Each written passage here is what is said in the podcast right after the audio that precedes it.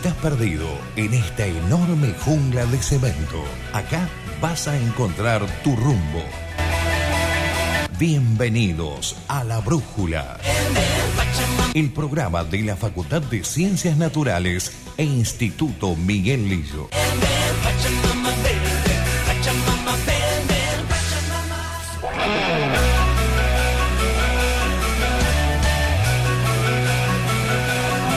Esta tarde noche calurosa en San Miguel de Tucumán, no pierdas el rumbo. Bienvenidos a La Brújula. Ya está con nosotros en los estudios la señora Ana, la señorita, señora. Señor. Señorita todavía. Es muy joven. Ah, muy bueno, tiene muchos anillos. Bueno, Ah, son la elegancia de Francia nunca se Bien, pierde. bueno. Señora o señorita. Señorita. Pero, Siempre, bueno, eternas bien. eternas. Iliana. Buenas noches. Muy buenas noches a todos. Otra vez volvimos, unas vacaciones largas, un lindo invierno y nos fuimos de viaje por todos lados con la Invierno. Bueno, yo me bueno. morí de frío. 20 grados hasta ahora en la capital Tucumán. Sí, acá en el estudio hace un poquito más, me parece. Sí, así que arrancamos con un nuevo programa y hoy tenemos un especial bastante interesante. A ver si nos adivinan de qué se trata, pero vamos a empezar con una pequeña historia.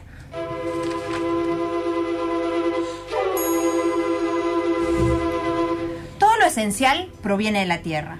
Sin ella, cada ser de este planeta es incapaz de sobrevivir. La esencia de la vida misma tiene su origen en la Pachamama. Cada primero de agosto, la celebración de unos rituales más importantes de la cultura andina tiene lugar en un amplio territorio habitado por conjuntos de pueblos marcados, desde tiempos precolombinos, por la influencia del imperio incaica. Mucho antes de la contaminación ambiental pusiera en riesgo supervivencia de especies y ecosistemas a nivel mundial.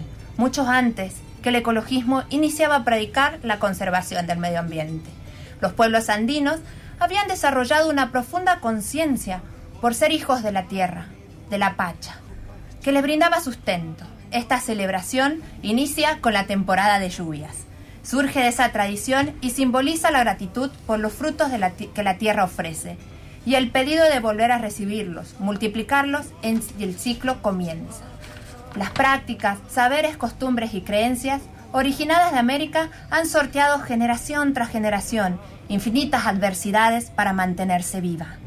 Si en otro tiempo fuera la violencia, las conquistas y las prohibiciones de diversos regímenes, hoy la dificultad de transmitir este legado proviene de un adversario mucho menos visible y más insidioso, la moda y el culto de la novedad, que hace que no siempre sea fácil para los chicos y chicas y jóvenes identificarse con la tradición de nuestros ancestros. Si no se dieron cuenta, hoy vamos a hablar de la Pachamama.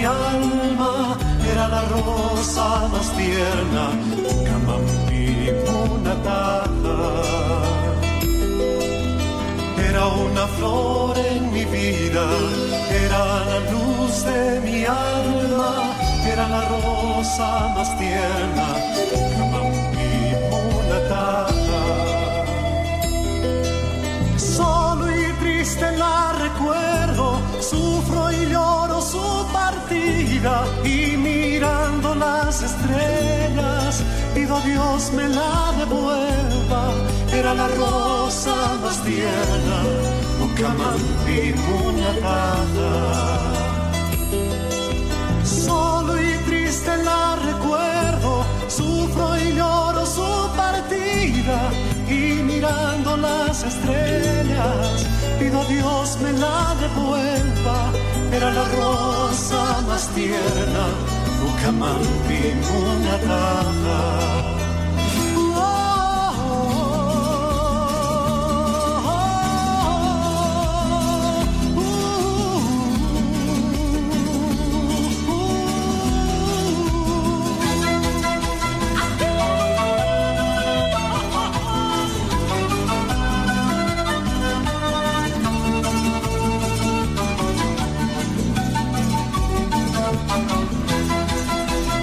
Vísperas al día de la Pachamama escuchamos a los Jarcas desde Bolivia haciendo Huacamampa Munataxa. Huacacampi. Munataxa. Bien, te la pusimos difícil hoy. ¿eh?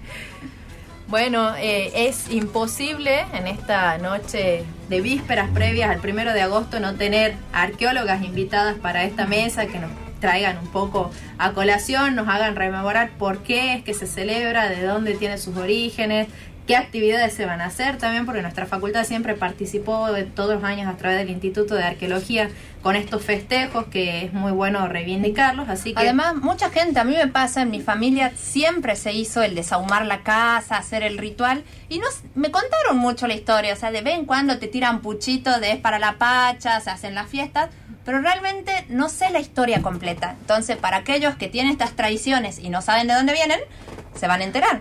Sí, Bueno, así que les damos la bienvenida a las chicas para que se vayan presentando. Bueno, ¿qué tal? Nosotras sí, como ya nos como ya nos han presentado o dicho, somos integrantes del Instituto de Arqueología y Museo. Es uno de los institutos de investigación de la Facultad de Ciencias Naturales. Y además ahí, además de realizar nuestras tareas de investigación, eh, formamos parte del área de vinculación con la comunidad, desde la cual llevamos adelante eh, esta actividad que ustedes tanto nos están promocionando y así también como otras actividades más, ¿no? Este, bueno, puntualmente esta actividad que vamos a celebrar el viernes 2 a las 18.30 en el Instituto de Arqueología, en la San Martín al 1545, forma parte de un ciclo que desde el área venimos sosteniendo ya desde hace varios años, que está relacionado con el calendario andino. Eh, no es la única celebración importante, pero es una de las más importantes en el calendario andino. Este, bueno, como el nombre lo indica, es una celebración que se hace en el mes de agosto, es hacia la Pachamama y en relación al calendario está muy vinculado al calendario agrícola, es el mes en el que se culmina un ciclo y se pide por el ciclo que viene, por eh, bueno, por cosechas eh, mejores- Propicia, propicias y que haya buen clima, que este, todo lo que se le pide, la tierra lo conceda, pero siempre con mucho respeto y, y agradecimiento, ¿no? Es un mes de, ofrenda y de agradecimiento y de pedido a la tierra. Sí, hay que, nos tenemos que dar cuenta de que ellos a la Pachamama no la tienen como el dios cristiano, otros dioses que uno le pide y no le tienen, no le devuelve nada material o no lo cuida de otra manera. Pachamama yo tengo entendido que se enoja y te castiga bastante. Entonces hay que cuidarse entre todos. Sí, bueno, es, es bien complejo eso, la- las deidades del mundo andino o en general, ¿no? Del mundo prehispánico, este, son, bueno, como vos bien decís, no son como los dioses cristianos o los que más conocemos. Eh, pueden ser buenos y malos, digamos, no necesariamente son dos seres diferentes así como, y siempre tienen que ver con, son un poco dicotómicos, tienen que ver con la luz y con la oscuridad, con la superficie, con las profundidades, con lo femenino y lo masculino. Son bien Eh, duales. Son bien duales y so- en todos sentidos, ¿no? Y bueno, en el mes este de la Pachamama, como anticipaba Vicky, este es un mes que, en el que se agradece y se pide. Es por eso que, eh, bueno, la ceremonia o el acto que uno más identifica es la colpachada, que es, se abre un pozo, que en realidad es una boca, a la cual se le da, se le convida, digamos, lo que se ha producido durante el año. Entonces se le ofrenda comida, comida preparada y también eh, semillas y granos y frutos crudos, digamos, y también preparados. Este, y después también se ofrendan bebidas alcohólicas y tabaco y dulces que, bueno, tienen que ver con, con- no solo con cosas que la tierra nos da, sino también con, con otros momentos festivos de la vida, ¿no? En la que circulan Claro. otros elementos. Y Vicky, por ejemplo, este tema de las festividades eh, andinas, eh, más o menos de cuándo datan, qué antigüedad pueden llegar a tener dentro de los estudios que se pueden conocer en general en la arqueología. Sí, a ver, así tal como lo conocemos ahora, no tenemos un fechado, digamos, no sabemos cuál es el inicio. De repente las sociedades andinas han tenido esta relación con la tierra y la naturaleza desde siempre. Eso sí podemos saberlo en las manifestaciones artísticas. eh, tanto en la cerámica, en los textiles, en, el- en las paredes de los lugares donde vivían, hay representaciones que tienen que ver con, si se quiere, este, las creencias o religiosidad de estas sociedades a lo largo del tiempo. Pero así como la Pachamama la conocemos ahora, no tenemos una profundidad temporal exacta, digamos. Puede venir desde, no sé, los primeros pobladores de, de América o quizás más reciente en el tiempo. Perfecto. Y eh, estos rituales, todas estas festividades, las celebraciones, ¿se tiene un registro de que fueron variando en el tiempo o se mantienen dentro de todo bastante intactos? Eh, Sí. Bueno. sí, también es relativo, ¿no? Porque este, va a depender de la región en la que estemos trabajando, va, va a variar. Claro. Este, por ahí son este, festividades que se realizan a nivel comunitario, otras que pueden realizarse en las casas, como decías antes.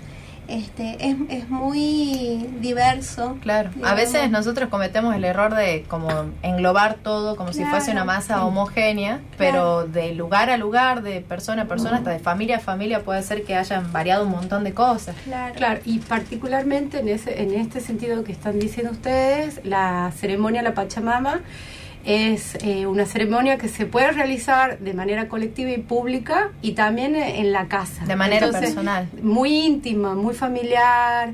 Este, entonces eso también le da cierta diversidad dentro de, de, su, de la ritualidad, digamos, de cómo.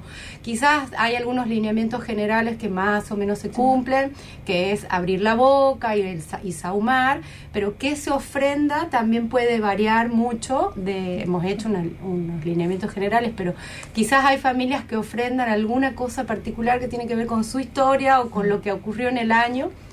Este, porque además también, eso no, no hemos dicho, se ofrendan a las citas, que son unas miniaturas em, de cosas que queremos que Sí, pasen. a mí me Entonces, pasó- Ahora, por ejemplo, es frecuente encontrar a las citas de autitos. Ah, Sí. mira. Es algo que bueno, Que no había no el había siglo. XVIII, claro. Bueno, se va como ayornando y, y reactualizando ese... Bastante. Yo, mi familia es de Bolivia, mi mamá es boliviana y allá existe lo que es la Feria de las Alacitas, Sí, que es una feria que viaja por toda Bolivia, que tenés todo, todo en miniatura, es bellísimo, Sí. no sabes lo que es. Sí. Y nosotros siempre vamos y es parte de esto. Sí. Dentro de las actividades que nos proponen para el viernes, ¿qué es lo que van a hacer? ¿Qué iríamos a ver, a aprender, a conocer? Bueno, un poco esto que este, en qué consiste este ritual a la Pachamama. Eh, en las ofrendas va a haber una mesa en la que se van a poner todas las cosas que, que se ofrendan, que tienen que ver con nuestra vida cotidiana desde aquí, desde la ciudad, y que también tienen que ver con estos alimentos ancestrales este, como el maíz, por ejemplo, la coca, ¿sí? Todo, todos aquellos elementos que son propios de la, de- del mundo andino, pero que también tienen que ver con nuestro quehacer cotidiano, claro. que- con nuestra alimentación y demás. También esto de las alacitas, si bien no, no tenemos una feria de las alacitas cerca, este, tenemos como propuesta para los, los y las invitadas eh, hacer sus propias alacitas con masa y Ajá, ofrendar a la tierra lo que uno quiera pedir a través de esos objetos. Y bueno, también va a haber un... Es frecuente que, que se saume en estas oportunidades. Eh, se sauma con, con, un, con yuyitos y raíces que tienen todas propiedades que además de propiedades medicinales tienen que ver con la limpieza del cuerpo, con, con las energías. Con la energía, purificación. sí, con la purificación. Entonces, este, por ejemplo, cuando se abre la boca hay que sahumar primero antes de ofrendar. Eso hemos podido como recopilar, que es bastante frecuente que así sea. O sahumar antes de pedir y de agradecer. Eh, bueno, eso, y también va a haber música, porque. Es una sí, fiesta. es Que una nunca fiesta. eso es importante recordar, esto es una celebración, es un agradecimiento y Sí, es una celebración. Bueno, hace en el mes de junio hay otra celebración que nosotras desde el, desde el área y desde el instituto venimos haciendo también, que es el Inti Raymi. Ah, ¿nos puedes contar un poco? Porque en Tucumán, por lo menos, no vimos que se haga, digamos, con anterioridad, por lo menos en la parte de San Miguel. Capaz que hacia la zona de los valles sí se frecuente Sí. hacer. Pero bueno, eh, como iniciativa de ustedes, como el equipo de vinculación con la comunidad, me parece muy rescatable que no solamente a veces nos centremos en el más conocido, que sabemos que es ahora Claro. el primero de agosto, sino también visibilizar otros otras festividades andinas. Sí. Todas las festividades andinas, estas que hemos elegido, bueno, como el Inti Raymi, que es el solsticio de invierno, o la Pachamama, que es el primero de agosto, este, bueno, está el solsticio de verano también, que so- marcan ciclos muy, mu- o puntos en este ciclo que está relacionado con lo agrícola y con lo y con los pastores también y con la con lo con los ciclos de la tierra, digamos. Este bueno, el Inti Raimi es el eh, una de las celebraciones, es la quizás la más importante, es la fiesta del sol.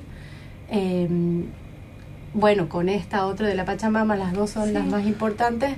Y ese es el fin del ciclo agrícola. A partir de ahí hay que preparar la tierra para el nuevo ciclo que empieza después del mes de agosto. El mes de agosto hay, incluso hay mu- eh, es un mes de cuidado y de agradecimiento. No solo se ofrenda el primero de agosto, sino que se puede hacer durante todo el mes. Este, bueno, si no has podido ofrendar el primero, Tenés o- 30 días. Tenés 30 días, no pasa nada. No Podés sé, hacerlo sí. todos los días. Hay comunidades que todos los días ofrendan o hacen un encuentro al principio entre toda la comunidad y después todos ofrendan en sus casas. De hecho, hay, hay algunas comunidades que son como más eh, estrictas, si no quiere, o más, este, mucho, tienen mucha más Como más sí, que durante el mes de agosto no sacan nada, nada, nada, nada, nada de la tierra. Mm. No recolectan, no toman arcilla, no nada, Sí. nada. Es un mes en el que no se la daña, no se la lastima, no Claro. se la Y esto viene a lo que es el mes de regeneración para que vuelva a todo este ciclo de producción y nos den o, o eso ya me lo acabo de inventar. eh, ¿Podrías repetir la pregunta, Sí, por, por, favor? por ahí a mí me queda de toda la historia de la Pachamama, que es la que nos da para vivir a todos los seres vivos, por ahí este mes en el que la dejamos tranquila para que pueda regenerarse y arranquemos de nuevo con un periodo de que nos provee y nosotros le devolvemos. O sea, es el- Claro. Sí, es un mes de descanso que, eh, de la tierra, entonces por eso hay comunidades que ni siquiera toman arcilla para hacer cerámica, digamos. Bien. Este, y en general la- las comunidades que son agrícolas, aún en la actualidad el sojero, tiene un periodo de descanso. Que le dicen barbecho, ¿puede ser? Sí, es Sí. una cosa así. Es un periodo de descanso de la tierra para que se recupere. Bueno, esto es más o menos equivalente, eh, bueno, en otro contexto, por supuesto, ¿no? Pero, pero tiene que ver con ese periodo de descanso y, y ese periodo de descanso viene dado por un conocimiento de los ciclos y de, de- de cómo funciona ¿no? la Claro. naturaleza. Lo que es muy interesante y que no me deja de sorprender por un lado es eh, cómo el respeto, digamos, con el que se manejan siempre las comunidades hacia lo que es la tierra en su totalidad, hacia lo que provee, y cómo eh, estas cuestiones vinculadas a la Pachamama han sido como invisibilizadas mucho tiempo. Es como que ahora se está volviendo a ver, o sea, por ejemplo, mis papás cuando eran más chicos, eh, no tenían ni conciencia de, de que se hacía una corpachada ni que era una corpachada, era como que se tenía muy silenciado el, el asunto. Y bueno, yo creo que muchos de los valores y los principios que implica, digamos, la Pachamama tienen que ver también con un cuidado que hoy en día no se está teniendo hacia la tierra y por eso estamos sufriendo tantas cosas como las estamos eh, viviendo hoy en día, la superexplotación de los recursos, el agotamiento de los mismos, y es como que eh, me parece sumamente valioso eh, traer a colación todas estas festividades, incluso para personas seculares como seríamos nosotros, eh, porque de alguna forma u otra te llega el mensaje de la tierra es importante, la tierra te da todo, la, vos dependés de ella al 100%, eh, se merece el mismo respeto y si vos la cuidas, eh, ella te lo va a devolver. Entonces es como, me parece re fuerte pensarlo así, ah, porque después de muchos años de tener silenciado un tema como lo que es la festividad, lo que implica y el significado que tuvo de manera ancestral, eh, hoy se lo vuelve a traer en el marco de las problemáticas globales que estamos teniendo. No sé qué opinan al respecto. Ay, complejo. Me pongo así como bien Sí, sí. reflexiva. No, yo- Es una por ahí creo compleja. que tiene que ver este, en el lugar en el que estamos ahora. Si estamos en una ciudad y quizás esas prácticas se fueron perdiendo eh, con la dinámica de la ciudad. Este, nosotras que bueno trabajamos en el campo eh, cerca de comunidades y pueblos originarios quizás este, estamos como un poco más familiarizadas y, y hemos compartido muchas veces con esas comunidades, entonces de repente para nosotras nos, el legado de ser arqueóloga no es solo transmitir lo que investigamos, sino transmitir esta memoria social y colectiva actual y poder traerla a la ciudad para nosotras es importante también.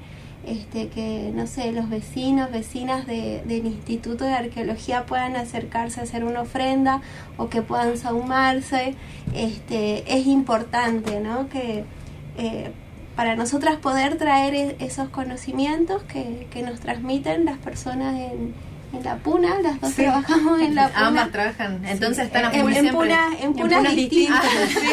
¿Vos más cerca de la chilena alguna de las dos? Las dos Las es dos. de, de la Sí. chilena, pero ella en la Puna jujeña y yo en la Puna catamarqueña. Ah, bien. Sí. Una duda. El, esta, esta, todos estos rituales y toda esta cultura, ¿qué territorios abarcaría a nivel histórico? O sea, por, por lo que menciona es Jujuy, Chile, Sí. todo el norte argentino, ¿qué otras partes? Yo sé que Bolivia el y... altiplano, sí. Sí, todo el altiplano. Hay, mm, eh, volviendo un poco a esto de la ancestralidad, este, mm, cuando los españoles llegan a, bueno, a América y, y conquistan y derrotan el imperio inca, esta práctica, con sus particularidades regionales, estaba muy difundida en el mundo andino.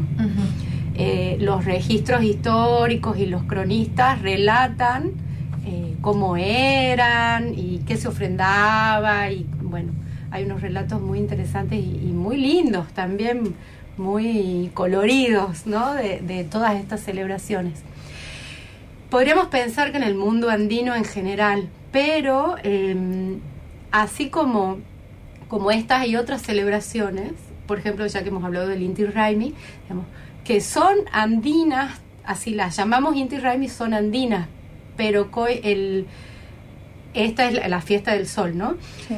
Que además marca el año nuevo andino, o el- y el- el- pero los mapuches y los pueblos amazónicos también es el final del año. No Y no forman parte del mundo andino, Claro. digamos, pero están y forman parte de otra cosmología y otra, o sea, tienen otra Tienen- Pero es como que los ciclos de- de... la Tierra hablan, digamos, de Sí. distintas formas, Sí. pero hablan. Sí, Eso sí, también yo me puse a leer, que también mencionan que a nivel mundial hay como un parámetro de los ciclos de la Tierra que muchos años empiezan para este lado, ahora el primero de agosto Claro. es un año nuevo, Sí, y están muy marcados en muchas otras culturas que no tienen relación de la como visión que tienen. claro, y una distancia geográfica. Muy, muy grande, muy marcada, pero sin embargo coinciden en estas en esta estos ciclos o estos periodos que tienen que ver con los solsticios, como como el- con un año con los ciclos astronómicos más que calendáricos, tal como los manejamos hoy que Sí. Bueno, es, eh, la verdad es impresionante. Eh, les recuerdo que si nos quieren ver a través de internet, nos pueden ver por Instagram de la Facultad de Ciencias Naturales e Instituto Miguelillo, por Facebook igual. Si quieren hacer preguntas a las chicas, creo que están abiertas a las preguntas tranquilamente. Y recuerden que si quieren aprender a hacer su propio ritual, su ofrenda y formar parte de toda esta cultura que es magnífica, pueden acercarse este viernes y aprender todo lo necesario a lo que es el IAMS, que está en la San Martín al 1000 1545. ¿A qué hora? A las 18.30. Perfecto. Este, bueno, eso, Bueno. La, la entrada es libre y gratuita, eh, es una actividad apta para todo público, los niños y las niñas se divierten un montón. Seguro. porque- Y les aseguro es- que los grandes igual. Sí, sí, sí, claro. Bueno, la, la particularidad también de los eventos que hacemos desde el instituto es que tienen el micrófono abierto, así que las personas que quieran cantar o tocar un instrumento Sí. están invitados, invitadas. Qué lindo. Este, claro, porque es una celebración, así que Y todos ofrendan hasta cosas inmateriales. Sí, sí, sí. Recordemos que Y- las ofrendas no son únicamente No materiales. son únicamente Sí, sí. materiales. Ha habido años en los que las ofrendas han sido sorprendentes. Gente dejando cosas así como, no sé, una patineta. una patineta. Así de Basta para- ¿Qué va a pasar acá? Era como, bueno, y eso más allá de, de, de lo material, digamos, esa, bueno, esa persona se ha, se ha sentido conmovida por ese momento y ha, y ha dado lo que sentía. Claro. Entonces, bueno, eso también nos parece Para los que son skaters saben que es algo muy valioso y van a ver lo que es conocer todo esto y sentir esos sentimientos. Ahora les pasamos un tema musical y nos vamos a una pausa. Si tienen más curiosidad sobre la Pachamama y toda esta cultura, no nos dejen y sigan en la sintonía.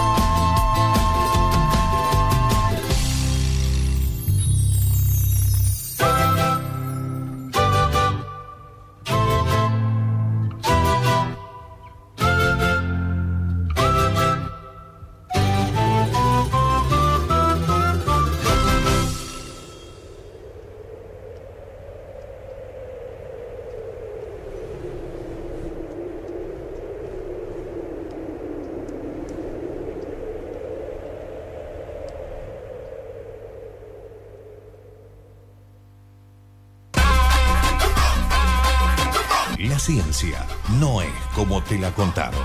Ya volvemos.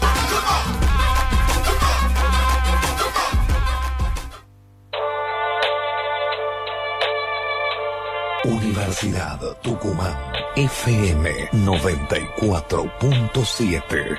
La radio de su gusto, siguiendo las tendencias y los éxitos musicales.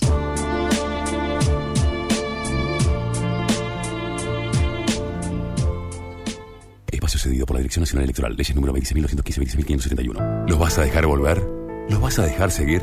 Elegir entre el miedo y el dolor no es alternativa. Solo vos podés terminar con esto. Y solo se puede hacer con consenso, no con odio. Podés tener una vida mejor. Depende de vos. Roberto Labaña, precandidato a presidente. Juan Manuel Ortubey, precandidato a vicepresidente de la Nación. Lista 137A, Consenso Federal. Espacio cedido por la Dirección Nacional Electoral. Macri dice que si gana su plan es hacer lo mismo pero más rápido. Imagínate en cuatro años más. Podría hablarte de la herencia que voy a recibir o de las promesas que no cumplieron. Pero yo no vengo a eso. Hay dos maneras de gobernar. Vivir poniendo excusas por lo que otros hicieron o empezar a ocuparnos del futuro de todos. Alberto Fernández, Cristina Fernández de Kirchner, precandidatos a presidente y vicepresidenta de la Nación. Frente de todos. Lista 136, celeste y blanca. Espacio cedido por la Dirección Nacional Electoral. Recuperemos los valores y el orden que hicieron grande a nuestra patria. Sí a las dos vidas. Lista 131, Ventenos. Gómez Centurión, Joto. Candidatos a presidente y vicepresidente de la Nación. Espacio cedido por la Dirección Nacional Electoral. Macri dice que si gana, su plan es hacer lo mismo pero más rápido. Imagínate en cuatro años más. Podría hablarte de las promesas que no cumplieron, de la herencia que voy a recibir o describir la realidad que vos ya conocés muy bien. Pero yo no vengo a eso. Vengo a poner en marcha la economía y a defender tu salario. Hay dos maneras de gobernar. Vivir poniendo excusas por lo que otros hicieron o empezar a ocuparnos del futuro de todos. Mario Leito, Mabel Carrizo, precandidatos a diputados nacionales por la provincia de Tucumán. Frente de todos. Lista 501, celeste blanca F. Desovillando mitos, una mirada crítica para la comprensión y desnaturalización de los mandatos sociales. Desovillando mitos, sábados de 20 a 21. Promover y visibilizar los derechos humanos, aprender la realidad desde una mirada crítica para desocultar. Por Radio Universidad, Desovillando mitos, una propuesta del Puedes, sábados de 20 a 21. Veces cuando pienso que todo está perdido, voy hacia alguna de las formas de la muerte. Radio Universidad Tucumán. Ahora vos también sos parte de la radio. Conectate a las redes sociales. Facebook, FM 947 Universidad. Twitter, arroba FM 947 UNT. Radio Universidad en Internet. Una forma distinta de hacer radio.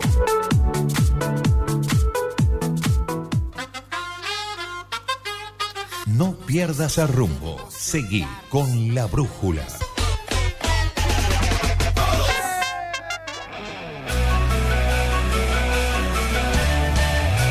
La brújula hasta las 21 aquí en Radio Universidad con 18 grados en la capital tucumana.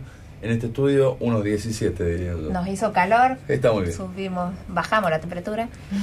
Así que bueno, volvimos. Aquellos que quieran saber más, preguntarnos cosas, interactuar más directamente con nosotros, sabe que nos puede escribir a través de Instagram. Estamos transmitiendo en vivo cualquier opinión, cosas, lo que vean fuera de la, del aire con la radio, por favor, secreto entre nosotros.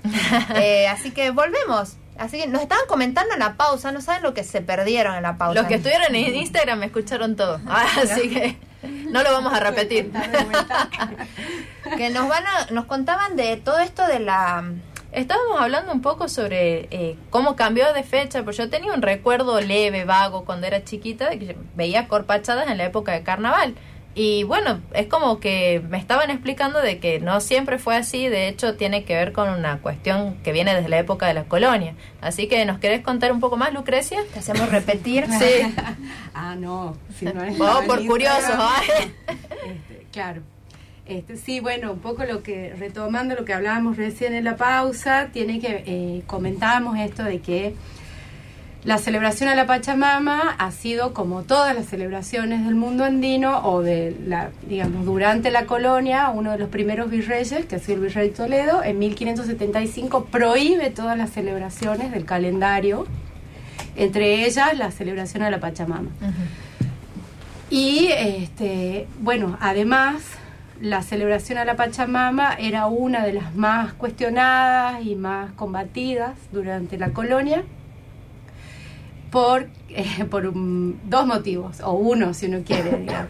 Era, la primera era su cercanía con una festividad católica muy importante, que es la, del, la, la que se celebra a mediados de febrero, que es de, perdón, de, De agosto. agosto, que es la Ascensión de la Virgen. Y la otra es esta figura femenina, de algún modo, que es la Pachamama, eh, como que ser compitiendo de algún modo con esta figura cristiana, que es la Virgen.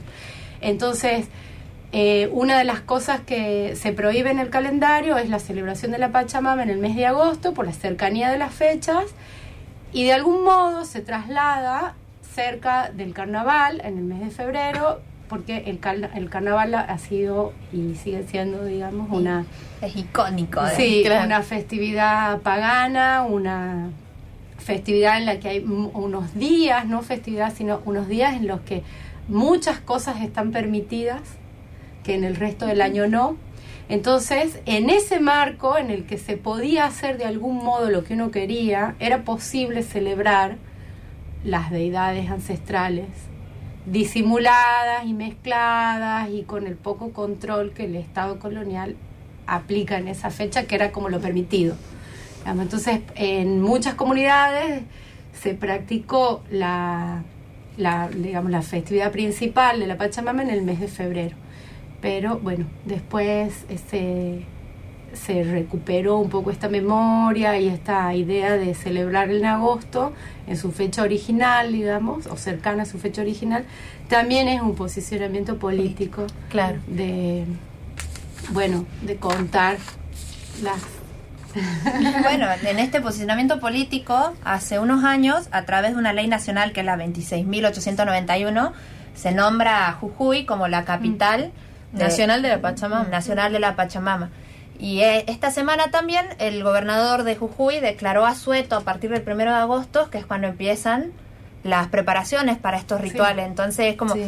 Tiene todo un respaldo político que está permitiendo ganar su espacio y decir, este es mi tiempo y este es mi momento para llevar el ritual en el que debo agradecerle a la Pachamama. Sí, lo que es interesante es que dentro de la declaratoria por, para el asueto eh, se reconoce la existencia de 325 comunidades indígenas en, Te- en Jujuy. Sí. Cosa que para mí es icónica, o sea, no leí otro decreto, digamos, que salga a nivel provincial en el que se reconozca la preexistencia de todas esas comunidades y se dé eh, un carácter de feriado, que es, Sí. o sea, algo que sucede, por ejemplo, acá para Tucumán el 24 de septiembre, eh, le dieron la misma entidad eh, Claro. a lo que es toda la preparación para el primero de agosto, la festividad del primero de agosto, a mí me pareció algo increíble.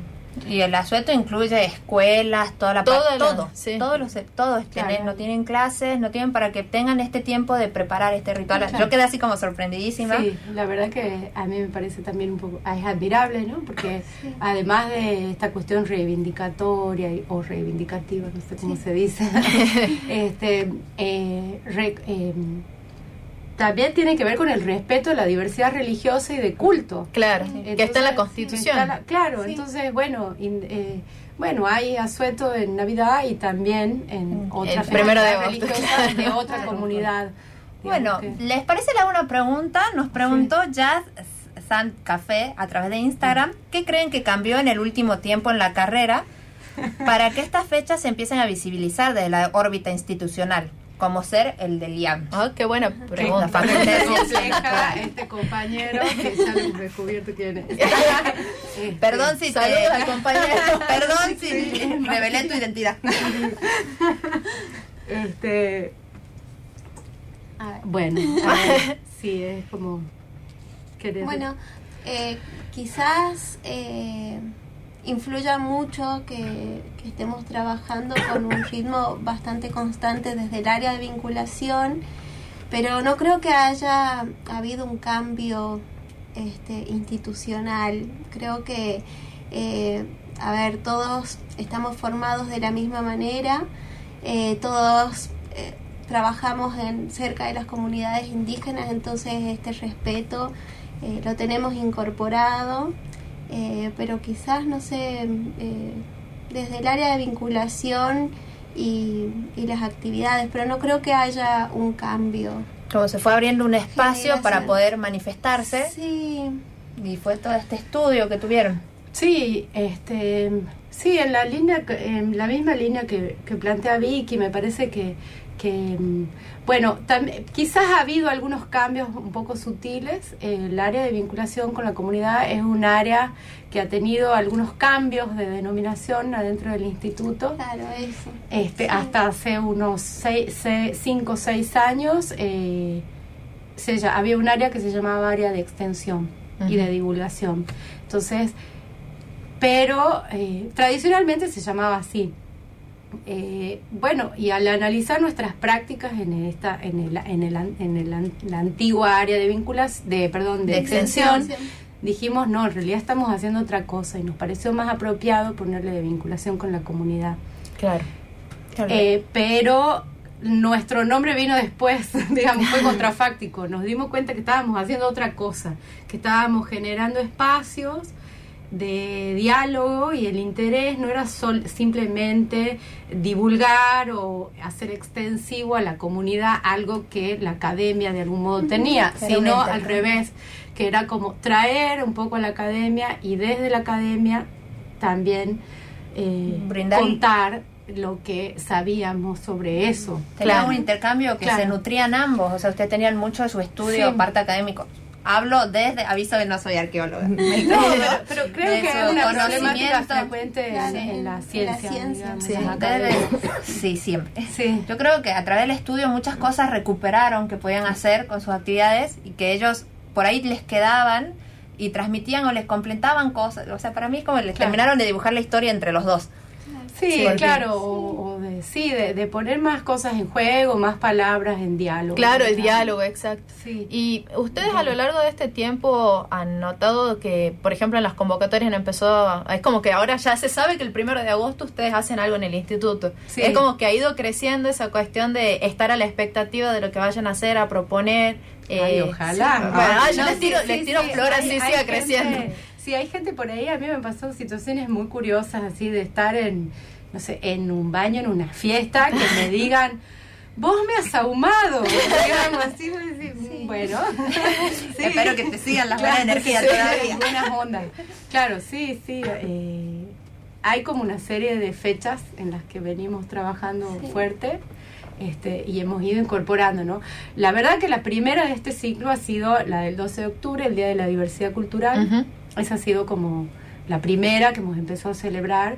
Después le hemos ido sumando, ¿no? Claro. Este, esa se hace como desde hace seis años y es como, eh, ya todo el mundo la conoce. Claro, le van a repetir este Sí, año. sí, claro. ah, Vamos adelantando el Este, calendario. Ah, A mí, por ejemplo, me pasa que me emociona eh, cada vez que van sucediendo Sí. eh, estos acontecimientos en el instituto y que va gente nueva, gente distinta. Mm. Eh, Al principio por ahí éramos nosotras, nuestra familia, amigos, amigas, pero ahora viene gente que nunca hemos visto, que no, no la cruzamos en la calle comúnmente y que ya conocen el instituto, conocen las actividades que hacemos y van y lo hacen desde el respeto y Sí.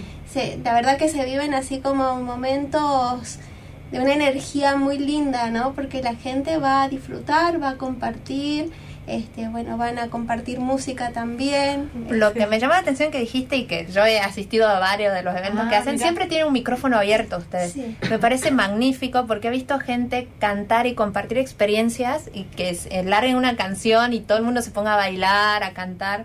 De esas ideas, ¿cómo surgieron? Tienen... Bueno, Eh, copiando. ¿no? De- eh, yendo a esos lugares. Sí, bueno, sí, sí, sí, creo que, no sé, de, de, de alguna manera la arqueología nos ha ido acercando al arte de una forma así que yo no la puedo explicar porque este yo no soy de acá, soy de Jujuy y de repente tengo amistades muy diversas que vienen sobre todo desde el arte este, y que nos ha acercado a la arqueología. No, no tengo otra explicación para eso. Y bueno, ellos y ellas vienen y nos acompañan y nos brindan sus saberes también. Claro, claro, por ahí tiene un poco que ver con eso, con el, eh, con esto que dice Vicky, de brindar sus saberes, poner eh, cosas en diálogo en la, eh, y, y pensar también en esta cosa más comunitaria y más colectiva de que no haya una distancia. bueno, en general en todas las actividades hay un fogón, aún en las de pleno verano. Aún cuando hace eh, se prende solo el fogón. aún en verano, pero bueno, pero también esta historia, esta, esta idea de, de que los fogones, rápidamente uno identifica que alrededor del fogón se tiene que juntar. Claro. Entonces, ves el fogón y dices, ah, ya es. Y vas, digamos. Bueno, esa es como la, la llama que nos convoca, Sí. digamos. Y alrededor de eso suceden cosas. Y la música también es así. Otra cosa que es muy típica de, lo- de los Andes y de los valles también, bueno, de los valles en realidad es el canto con caja, que las coplas. las coplas que se cantan así, se, se hace una rueda y cuanto Sí. más grande la rueda, más lindo sale y, y a las ruedas se une todo el mundo. Claro. No hace falta que seas coplera. No, y lo lindo es que justamente cantante. el movimiento de mujeres adoptó mucho Sí. la cuestión de las coplas. Sí, Sí. sí, Eso sí, también sí. creo que tiene todo un arraigamiento histórico, el que Sí. las coplas era un canto casi exclusivo primero de mujeres y después se extendió, hablo de lo que yo Claro. sé. Siempre Sí, sí, sí. Bueno, eh, sí, hay, no, no sabemos exactamente cómo ha sido, pero eh, hay muchas mujeres copleras, entonces, y la- en general conocemos más copleras que copleros. Exactamente. Entonces, este, bueno, sí, claro, es algo que, bueno, aún si no hubiese sido, está buenísimo que las mujeres nos hayamos apropiado, Apropiado. de esa manifestación y Tal cual. sí, sí. Bueno, y esto que contaba Lucre del fogón, para nosotras este, el fuego, así como todas esas vivencias que tenemos en los lugares donde trabajamos, eh, el fuego es lo que nos acerca, nos hace amigos, amigas, este, que nos, no sé, nos vincula con un lazo muy fuerte con las familias con las que convivimos en los lugares donde vamos. Entonces el, el traer el Sí. fuego al instituto para nosotros también tiene ese significado de, de amistad, de conocernos, de compartir, de estar. Eh, Sí. Es como eso convocante, ¿no? Es Lo que nos lleva a, No. a conversar, a dialogar, a Claro. compartir. Sí, un poco pensando en esta cosa Te da de la resgu- campaña, digamos. Sí, Nosotras sí. nos vamos al campo, no sé, 15, 20 días. Y el fogón es así el tiempo de... eh, bueno, después de la jornada de trabajo hay que volver al campamento o a la casa y cocinas en el fogón y todo sucede ahí. Es el tiempo también de descanso, Claro. de conversar con el otro. ¿Cómo te ha ido? ¿Qué has hecho? ¿Qué has encontrado? ¿Qué no te ha pasado? que No Sí. sé qué. Es como un momento de diálogo. Y es un poco también encuentro. compartir esa.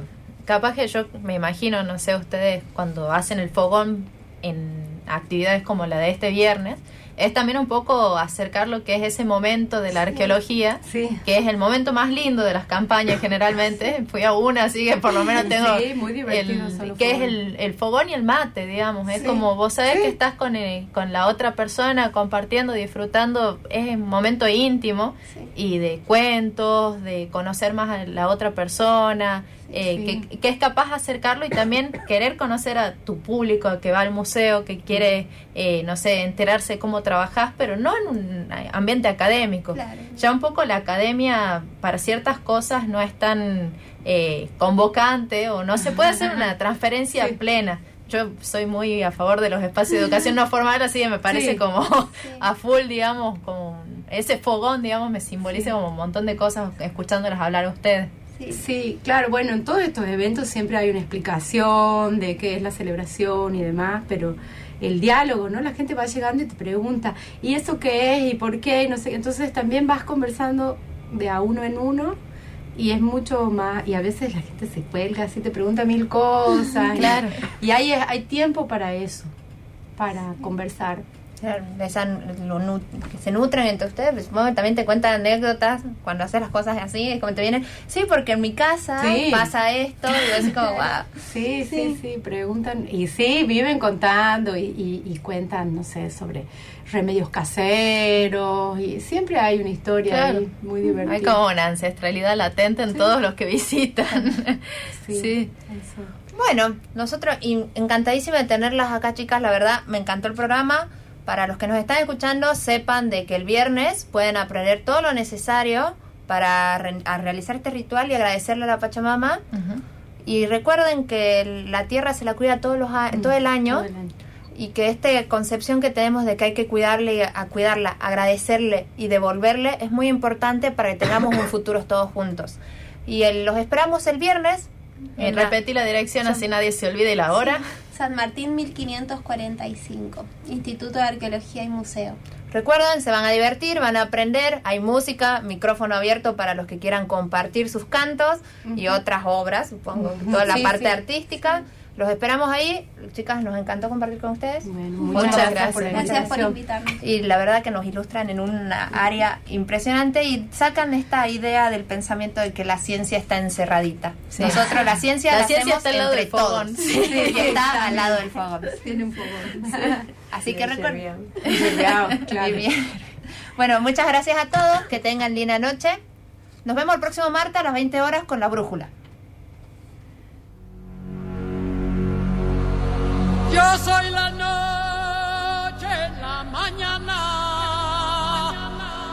Yo soy el fuego, fuego en la oscuridad. Soy Pachamama, soy tu verdad. Yo soy el canto, viento de la libertad.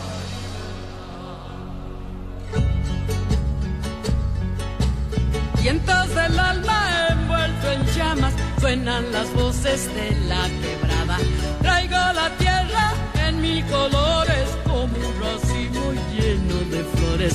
Traigo la luna con su rocío, traigo palabras con el sonido y luz de tu destino. Yo soy la noche, la mañana,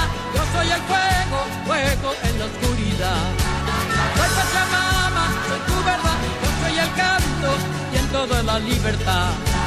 Yo soy el cielo, la inmensidad, yo soy la tierra, madre de la eternidad. Soy Pachamama, soy tu verdad, yo soy el canto, viento de la libertad.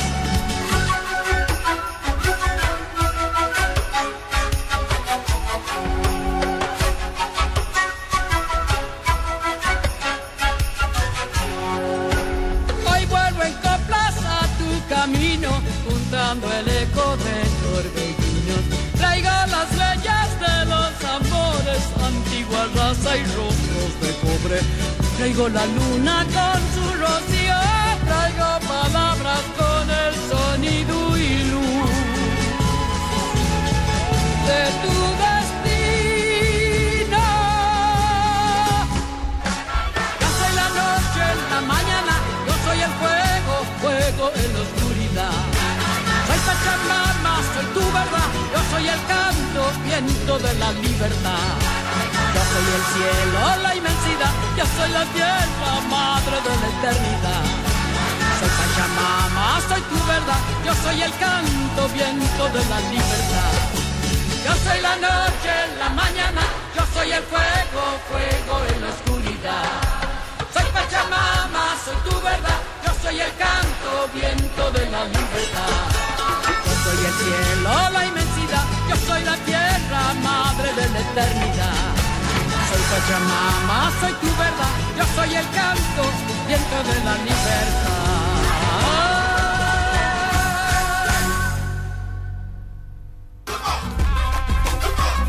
Hasta aquí llegamos, pero todavía queda camino por recorrer. Te esperamos el próximo martes en La Brújula, el programa de la Facultad de Ciencias Naturales e Instituto Miguel Lillo.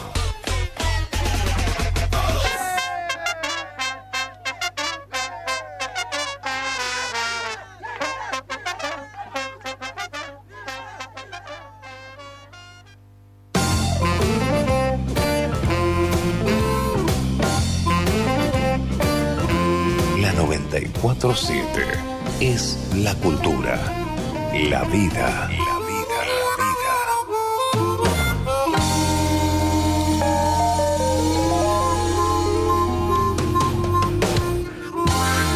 Espacio cedido para la Dirección Nacional Electoral. Recuperemos.